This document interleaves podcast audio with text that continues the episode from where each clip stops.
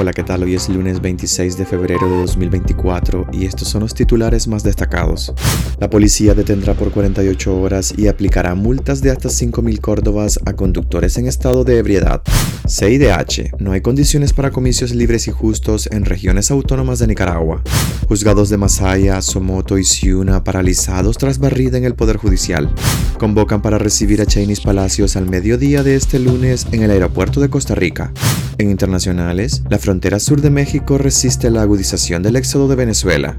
Soy Edwin Cáceres y les doy la bienvenida. La policía detendrá por 48 horas y aplicará multas de hasta 5.000 córdobas a conductores en estado de ebriedad.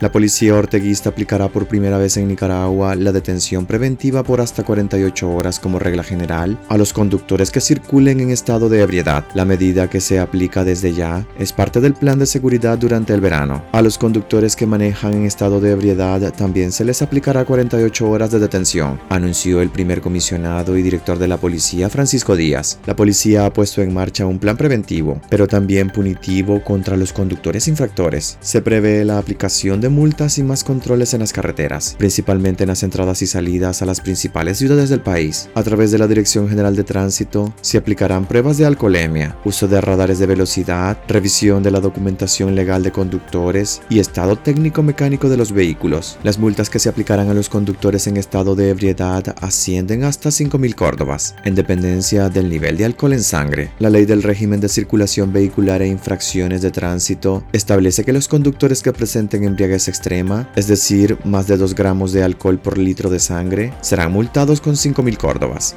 CIDH. No hay condiciones para comicios libres y justos en regiones autónomas de Nicaragua.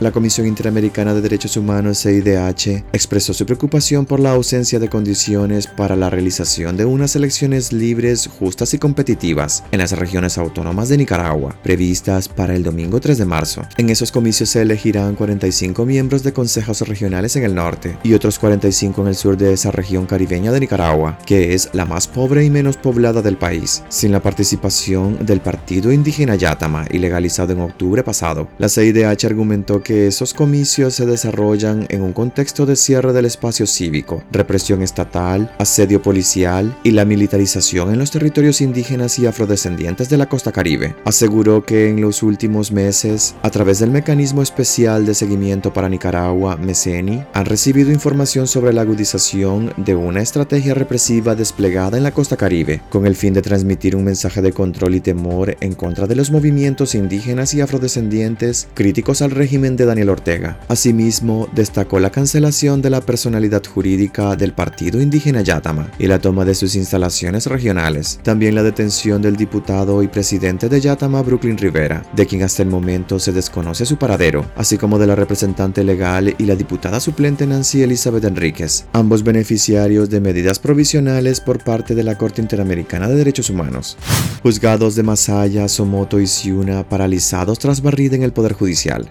A cuatro meses de los despidos masivos en el Poder Judicial, varios juzgados de Nicaragua se encuentran paralizados a espera de los nuevos nombramientos de los jueces que fueron separados de sus cargos. Fuentes del Ministerio Público indicaron a Despacho 505 que entre los tribunales de justicia más afectados se encuentran los departamentos de Masaya, Somoto, San Juan del Sur y el municipio de Ciuna en la costa caribe norte, que cubre los municipios de Bonanza, Rosita y Mulucucú. Las fuentes informaron que en los tribunales de justicia los procesos penales permanecen engavetados por la crisis interna que atraviesa el Poder Judicial. El pasado 24 de octubre de 2023, el régimen Ortega Murillo intervino la Corte Suprema de Justicia y separó de su cargo a la magistrada presidenta de la Corte Suprema de Justicia, Alba Luz Ramos. Luego inició una investigación por corrupción que provocó una ola de despidos masivos. En el juzgado de Distrito Penal de Audiencias de Masaya, la última vez que se realizó una audiencia a reos comunes fue el 1 de noviembre de 2023. La fuente reveló que en los juzgados de Distrito Penal de Juicio de Somoto, Madrid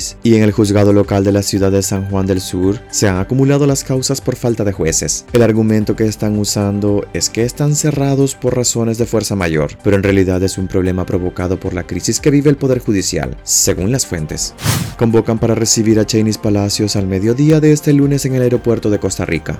La empresa a cargo de la visita a Costa Rica de Miss Universo 2023, Cheney's Palacios, convocó al público a darle la bienvenida este lunes 26 de febrero. La reina de belleza nicaragüense aterrizará a las 12 del mediodía en el Aeropuerto Internacional Juan Santa María de San José. El momento de su arribo será la oportunidad que tendrán los seguidores para verla y transmitirle su cercanía, pues los compromisos a los que asistirá durante su breve estadía en el país vecino serán privados, informó en un comunicado OPA Canal 38, que es la empresa anfitriona. Costa Rica es el primer país de Centroamérica que visita Cheney's Palacios. Desde que se convirtió en Miss Universo 2023, el 18 de noviembre, ni siquiera ha regresado a Nicaragua para celebrar el triunfo con el que se ha inscrito como la primera mujer en la historia del país que se alza con la corona del concurso de belleza más importante a nivel mundial. Según los organizadores, la agenda de Miss Universo 2023 en San José no contempla eventos abiertos al público. La reina de belleza nicaragüense llega para cumplir compromisos exclusivos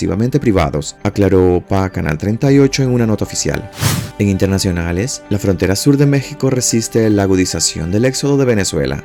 La frontera sur de México resiste la agudización del éxodo de Venezuela tras un incremento del 131,8% de la migración irregular de ese país en 2023, hasta casi 223.000 personas, más de la cuarta parte del total de migrantes detectados por el gobierno mexicano. Venezuela fue el principal país de origen de los migrantes indocumentados que detectó en 2023 el Instituto Nacional de Migración, que reportó una subida anual de más del 77% en la migración irregular al superar más de 782 mil personas. Además, los venezolanos fueron la sexta nacionalidad con más solicitudes ante la Comisión Mexicana de Ayuda a Refugiados, con cerca de 5.500 peticiones el año pasado. La situación se ha agudizado mientras Venezuela se prepara para tener elecciones en 2024, en las que el gobierno de Nicolás Maduro ha inhabilitado a la principal opositora María Corina Machado, pese a su promesa de diálogo con la oposición.